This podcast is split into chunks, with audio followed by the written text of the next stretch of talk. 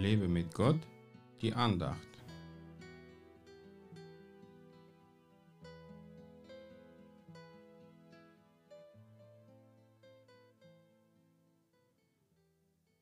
Unglückselig, die geglaubt hat, denn es wird zur Erfüllung kommen, was von dem Herrn zu ihr geredet ist.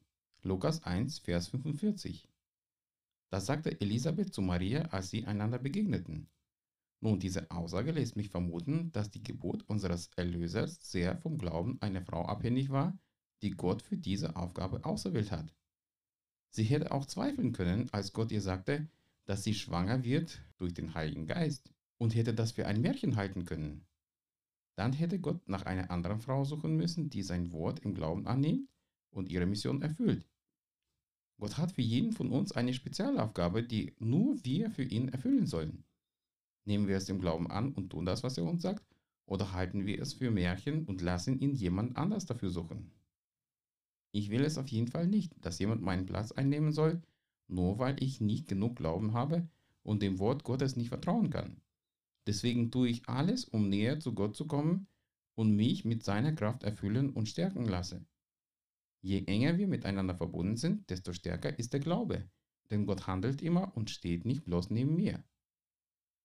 Sicher kommt der Feind zu uns und sagt, Du bist doch für diese Aufgabe nicht geeignet.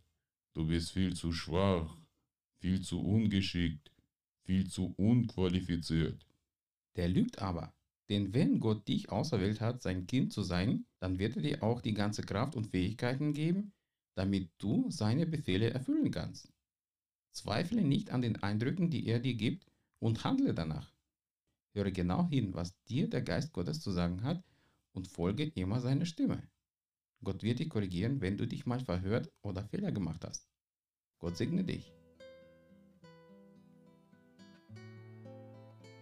Mehr Andachten findest du unter www.lebemitgott.de. Ich freue mich auf deinen Besuch.